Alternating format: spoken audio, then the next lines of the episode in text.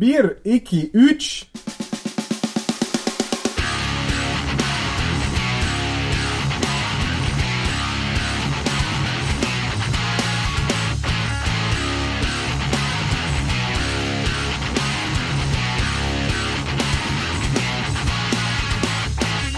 Hallo und herzlich willkommen zu einer neuen Folge von Mehrspieler, dem Podcast über Videospiele und allerlei andere Dinge, die mit Videospielen zu tun haben, auf Robots and Dragons und daran geht die Welt zugrunde.de. Ich bin Johannes, neben mir sitzt völlig übermüdet Max und äh, das ist sein Nachname übrigens. Und ja, was sollen wir sagen? Der, der, das Jahresende rast mit schnellen Schritten auf uns zu. Die große, kurz vor Weihnachten Spieleflut mit den großen Titeln ist eigentlich durch. Also, das merkt man immer daran, oh, Call of Duty ist erschienen. Äh, deswegen wollen wir diesen Moment nutzen, um auf das vergangene Jahr, Spielejahr oder auf das noch nicht ganz vergangene Spielejahr zurückzublicken. Deswegen meine Frage an dich, Max, was ist so dein Eindruck dieses Jahr? Gab es irgendwie eine Linie? Ähm, Gab es eine Entwicklung, die man wahrnehmen könnte? Naja, es gab die erstmal Hallo an alle Zuhörer. Ich habe das Gefühl, ich habe noch gar nichts gesagt. Ich habe auch noch gar nichts gesagt. Äh, es gab eine Linie, über die wir im Grunde schon seit Jahren reden, auf die auch immer weiter zugesteuert wurde, und das ist die Open World Linie. Wir haben sehr viele Open-World-Titel dieses Jahr bekommen. Wir haben bekannte Serien bekommen, die weitergeführt wurden, wie Assassin's Creed, wie auch wenn es natürlich etwas Besondereres ist, im Sinne von, es kommt nicht so häufig mit Red Dead Redemption 2, wo der Vorgänger viele, viele Jahre alt ist, auch wenn man jetzt natürlich sagen kann, gut, ebnen wir das eher ein mit GTA, dann muss man auch sagen, GTA 5 ist ja auch schon wieder fünf Jahre alt. Wo ist die Zeit nur hin? und durch GT Online, also GTO, GTAO, ich, nee, GTA Online, da, dadurch ist es, glaube ich, den meisten auch immer noch präsent. Auch das Gameplay. Kommen wir später vielleicht nochmal dazu, dass das vielleicht nicht unbedingt auch was Gutes war für Red Dead Redemption 2. Aber ja, dieses Jahr wurde für mich weiterhin geprägt von Open-World-Titeln. Wenn die Leute zurückgucken auf dieses Spielejahr, dann werden sie wahrscheinlich Titel wie God of War, Spider-Man von Insomniac Games und eben Red Dead Redemption 2 erwähnen. Das sind so drei der großen AAA-Titel, die dieses Jahr rausgekommen sind und die sind allesamt mehr Open World. God of War geht, könnte man jetzt noch behaupten, dass es das nicht wäre, aber seien wir ehrlich, es ist es. Es hat eine große Hauptmap, es hat dann vielleicht ein paar kleinere Dungeons und erinnert vielleicht den ein oder anderen dadurch mehr an Legend of Zelda Teile aus der 3D-Zeit der frühen. Aber im Grunde waren das ja auch nur Vorreiter für das, was wir heute Open World nennen.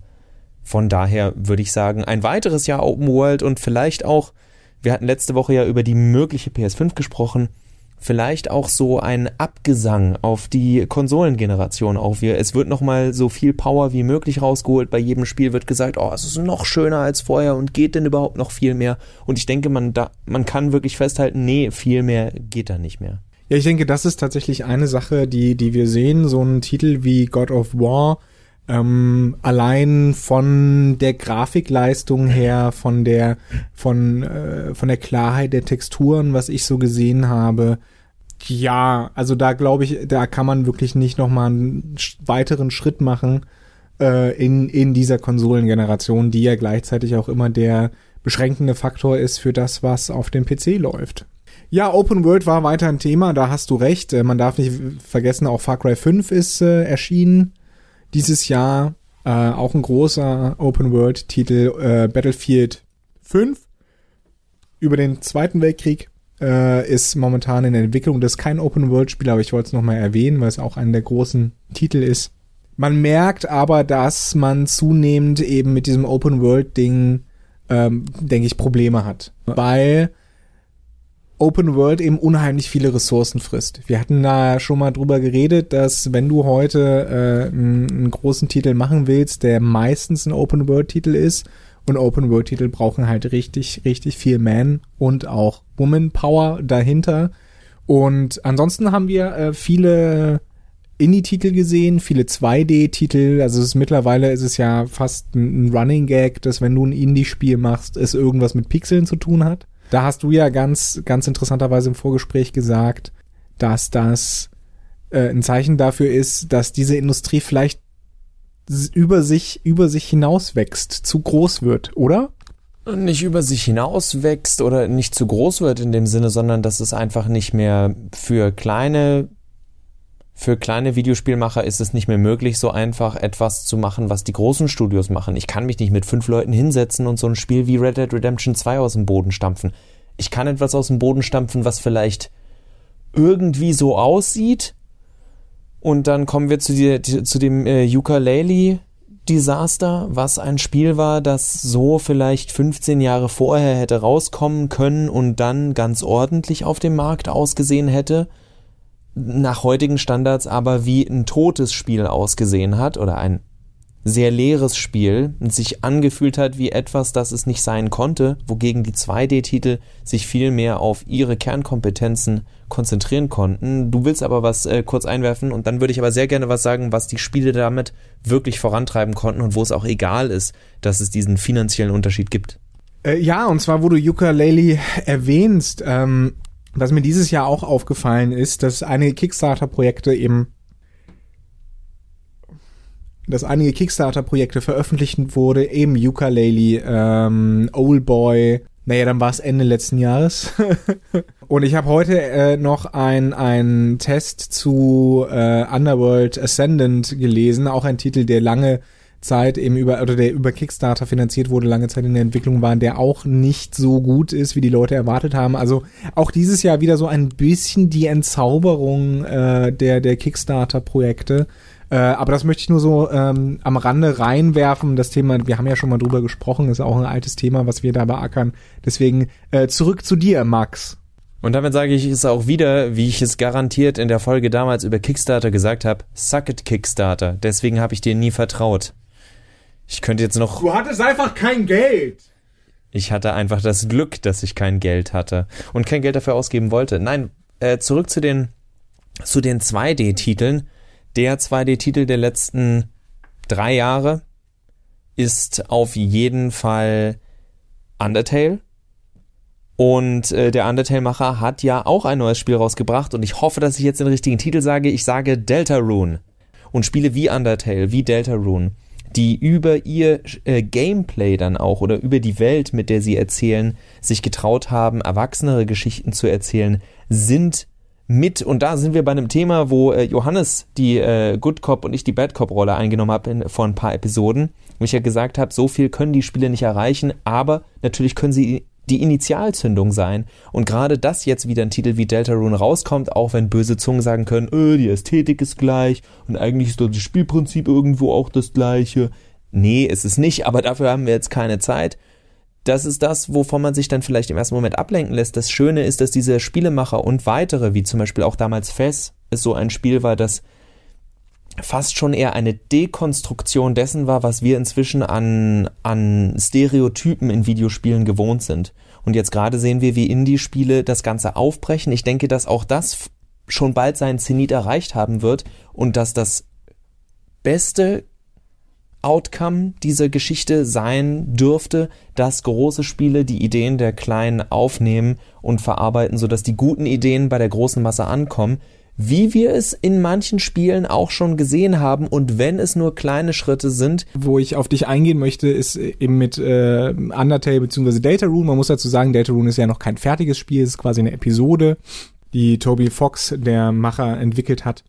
Und es ist ja ein sehr reduziertes Spiel, so vom Grafikstil und, und von der Aufmachung her ist es sehr reduziert und dagegen hat man dann wirklich diesen Bombast äh, eines Red Dead Redemption, eines Assassin's Creed Odyssey.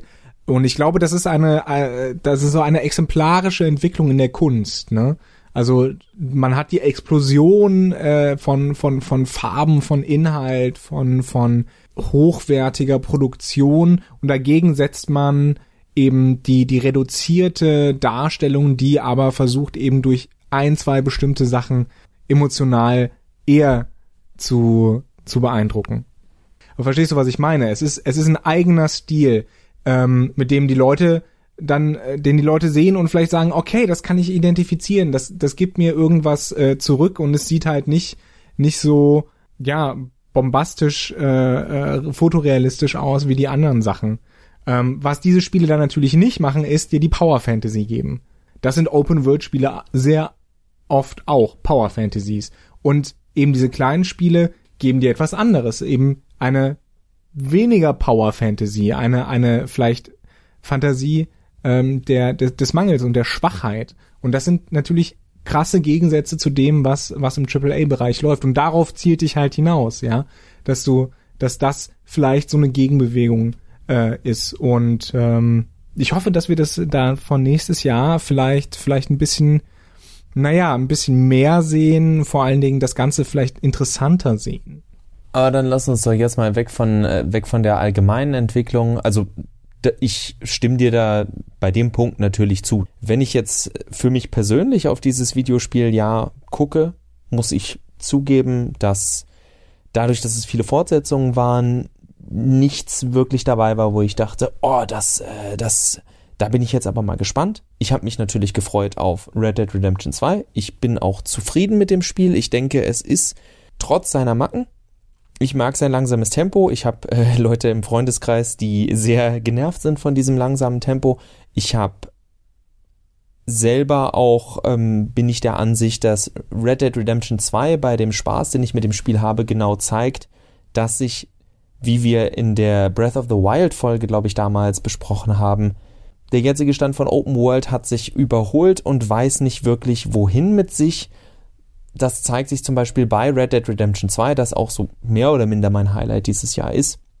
Das zeigt sich für mich daran, dass das Spiel am besten dann ist, wenn es schöne Geschichten in seinen, im Story Mode oder in den Sidequests erzählt und die an und für sich vom, vom Gameplay es ist völlig irrelevant, was du machst. Vielleicht läufst du nur mit einem Charakter durch eine Stadt und versteckst dich irgendwie vor Leuten. Du, du kämpfst nicht, du machst gar nichts. Die, die, die, das Kerngameplay des Spiels ist an und für sich völlig egal. Und in diesen Momenten wird dir deutlich, dass das Kerngameplay von Red Dead Redemption 2 das durch die, Gegenlau durch die Gegend laufen und reiten und entdecken ist. Dass du irgendwelche Fremden an der Straßenseite triffst und dann ist da einer auf der Jagd und sagt, ey, pst, ich bin hier am Jagen und du dir denkst, ha, dem schleiche ich jetzt hinterher, mal gucken, was passiert. Und also das, was an und für sich schon vor Jahren mit Skyrim. Das war ja auch, die begeistertsten Skyrim-Spieler waren die, die dann auch gesagt haben, ja, Story völlig egal und alles. Das Coolste war, als ich das Gefühl hatte, dass per Zufall sich das und das Monster getroffen haben und als ich dann gekämpft habe, ist noch irgendjemand dazu gekommen. Dieses Gefühl von, ich bin tatsächlich in sowas wie einer in einer Simulation, in einer, in einer lebende, in der Simulation einer lebendigen Welt, in der ich einen Augenblick vergessen kann, dass das hier alles programmiert ist. Ich denke, das, das war für mich so der, der Moment dieses Jahr, der für mich am augenöffnendsten war, weil ich gemerkt habe, ich mag den Open World Ansatz, aber wir sind jetzt auch alle fertig damit. Oder andersrum, wir sollten jetzt langsam alle fertig damit sein, weil es nicht mehr viel zu geben hat in dieser Form und wir jetzt von im AAA-Bereich eigentlich nur noch von Spielen wie Breath of the Wild lernen können oder gucken können, okay, was machen wir jetzt? Was machen wir aus der Idee von Open World?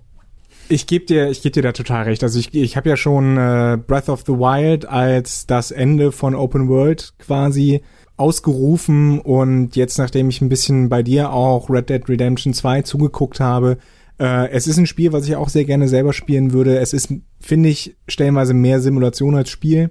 Und ich glaube, dass Breath of the Wild als spielerischer Aspekt so, glaube ich, dass ähm, äh, der Endpunkt ist und Red Dead Redemption 2, glaube ich, als erzählerisch, schrägstrich simulativer Aspekt von Open World. Also ich glaube, das sind zwei Spiele, die, die wirklich da einen Meilenstein gemacht haben und an denen man nicht vorbeikommt und die hoffentlich auch zeigen, dass dieses Genre zwar super ist, aber jetzt auch mal eine Pause braucht, damit wir neue Entwicklungen da sehen können.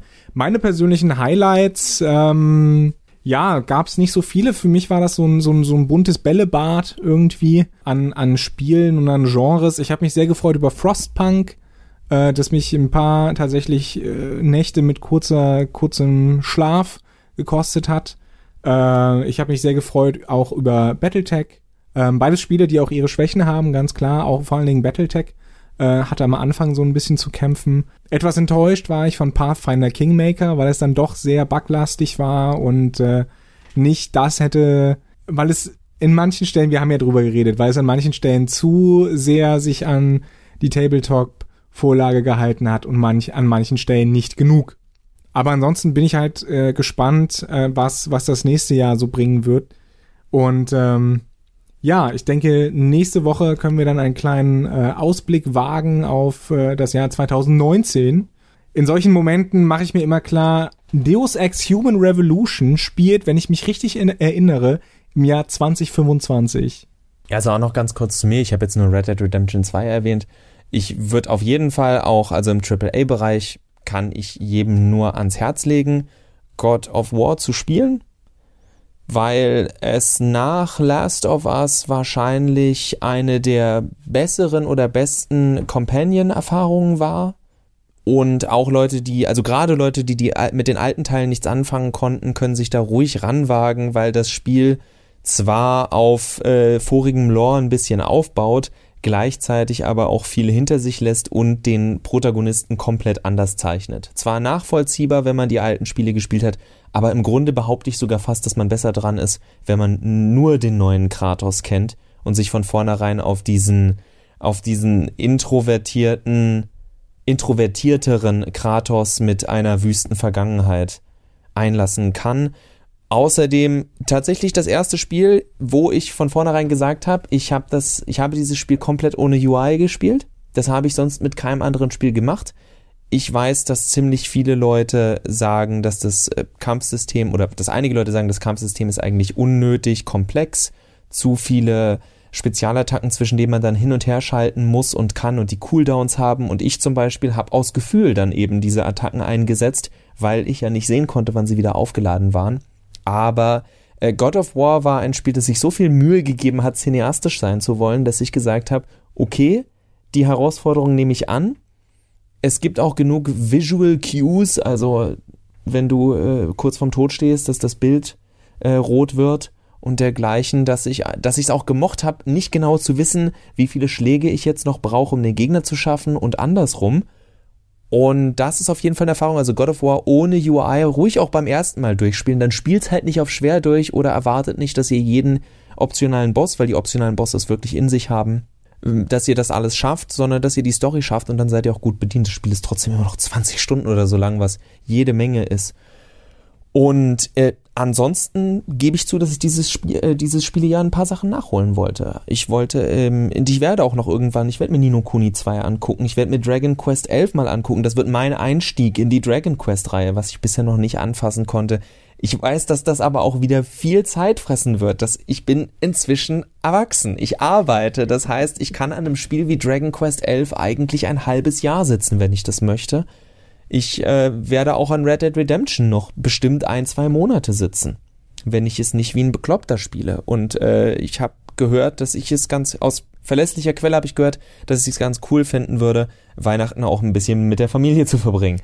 Wenn, wenn du jetzt nicht noch was hast zu dem Thema, dann gebe ich gleich nochmal kurz an Johannes, dann mache ich für mich aber schon mal Schluss und sag wirklich 2018 ist ein bisschen wie, ich glaube 2012 war es, als XCOM Enemy Unknown rauskam. 2012 war so ein Spielejahr, wo viele gute Spiele rauskamen, aber wenig, was einen umgepustet hat. Ja, wir hatten dieses Jahr vergleichsweise größere Titel, größere Marken mit äh, God of War, mit eben Spider-Man, mit Red Dead Redemption, ich habe sie alle genannt. Aber ähm, wir hatten kein Spiel dieses Jahr in meinen Augen, das uns richtig weggehauen hat und wo wir gesagt haben, boah, das ist der Titel, auf den wir gewartet haben. Es war, es sind, waren eher Titel, wo wir gesagt haben, oh, endlich ist es raus. Also wie es uns dann wahrscheinlich nächstes Jahr, aber dazu dann nächste Woche mehr zum Beispiel mit Kingdom Hearts 3 gehen wird. Nach x Millionen Jahren. Was ich schön finde, was oder was mir aufgefallen ist, ähm, auch als du es jetzt nochmal gesagt hast, ähm, wir, wir kritisieren viel an Videospielen. Wir kritisieren viel an der Videospielindustrie, weil an der, lieben. an der es auch viel zu kritisieren gibt und weil, weil es uns natürlich etwas bedeutet. Klar, wie du gesagt hast oder gebrüllt hast, besser. Ähm, aber das Schöne ist, wenn wir darüber reden, äh, ich spüre, dass wir immer noch Spaß haben dabei und dass es immer noch Spiele gibt, die uns äh, unterhalten, die uns Spaß machen, die uns die etwas in uns berühren. Und ich glaube, das ist, ähm, das ist das Wichtigste und das Schönste, dass man auch aus diesem Jahr mitnehmen kann. Dass es einfach gute Spiele gibt, gute Unterhaltung, die gute Geschichten erzählt und ähm, und das ist eine schöne Sache. Ob das auch nächstes Jahr 2019 ähm, der Fall sein wird, mit Sicherheit. Aber da, welche Spiele das sein könnten, darüber werden wir dann äh, nächste Woche reden. Bis dahin, äh, was waren eure Highlights 2018? Äh, was erhofft ihr euch von 2019? Schreibt es in die Kommentare. Wir versuchen auch irgendwie vielleicht mal zu reagieren oder nicht, kommt drauf an. Und äh, ob wir Zeit haben, weil wir müssen ja arbeiten gehen. Und ansonsten äh, auf Wiederhören. Ich schrei nicht, du schreist. Tschüss.